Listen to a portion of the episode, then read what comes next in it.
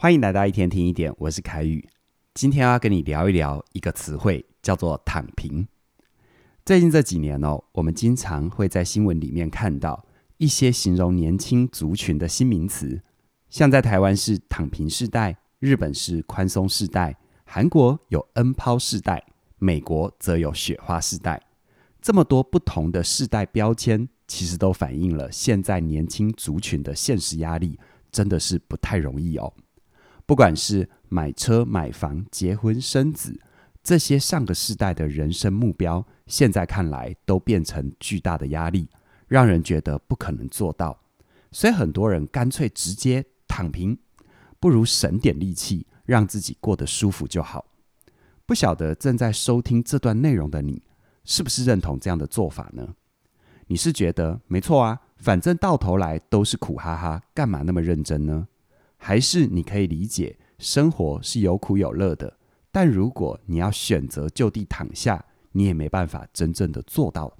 无论你是哪一种人，身为见证躺平世代的一份子，不管你是当事人，还是你是他们的家长、主管或是老板，如果你能够看懂躺平背后的心理动力，你就会知道怎么面对这样的现象。因此呢，今天跟明天两天的内容。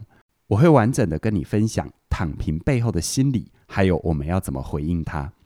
对于这个议题有兴趣的朋友，听完今天跟明天的上下集，相信会在你心里形成你自己的看法，用理解取代担忧。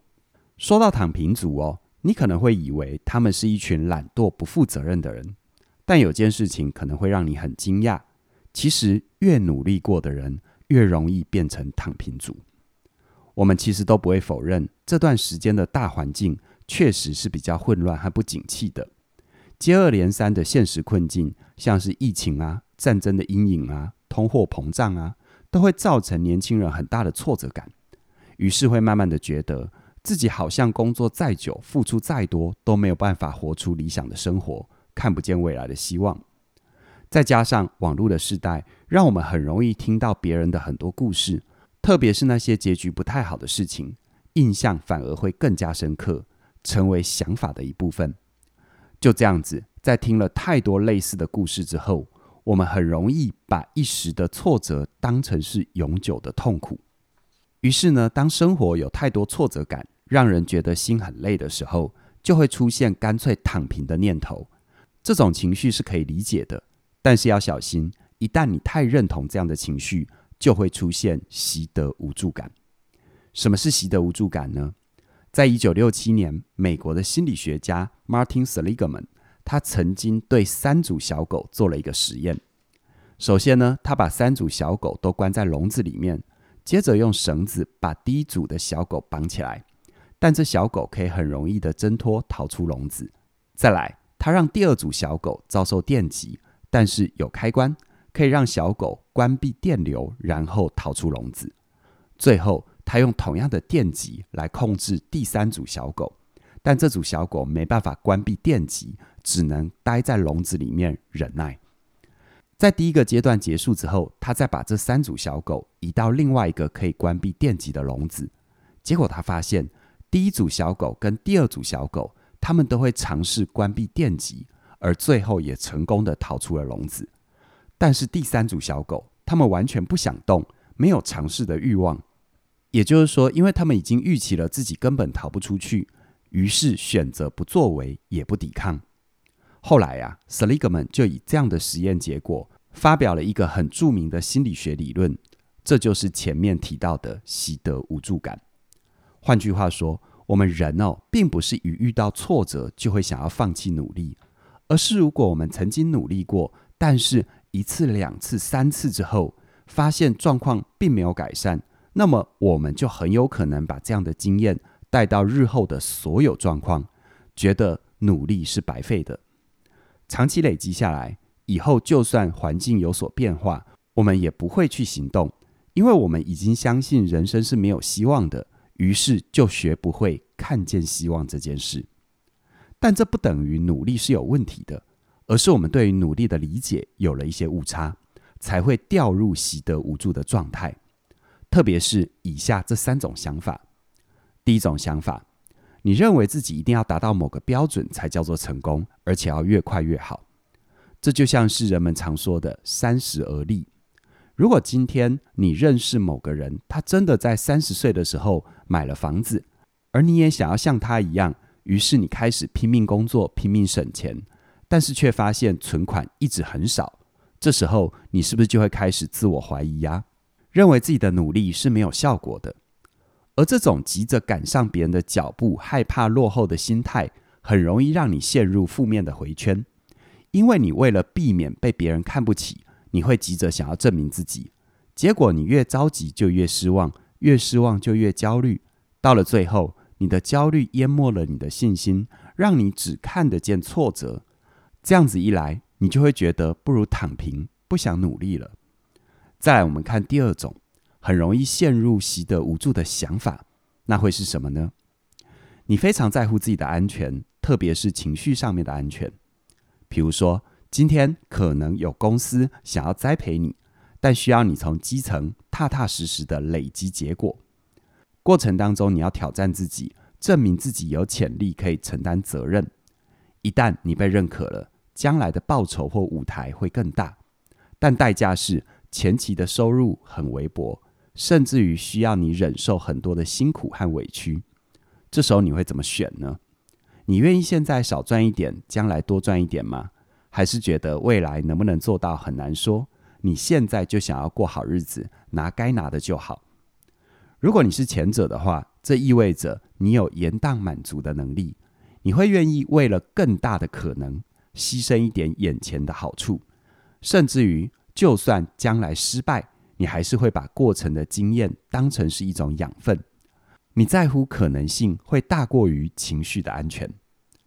但如果你是后者的话，你会觉得未来太不确定了，担心自己到头来会穷忙一场，甚至于还要忍受一肚子的怨气，不如不要答应，就不会失望。这样的你在乎的是情绪安全更胜于可能性。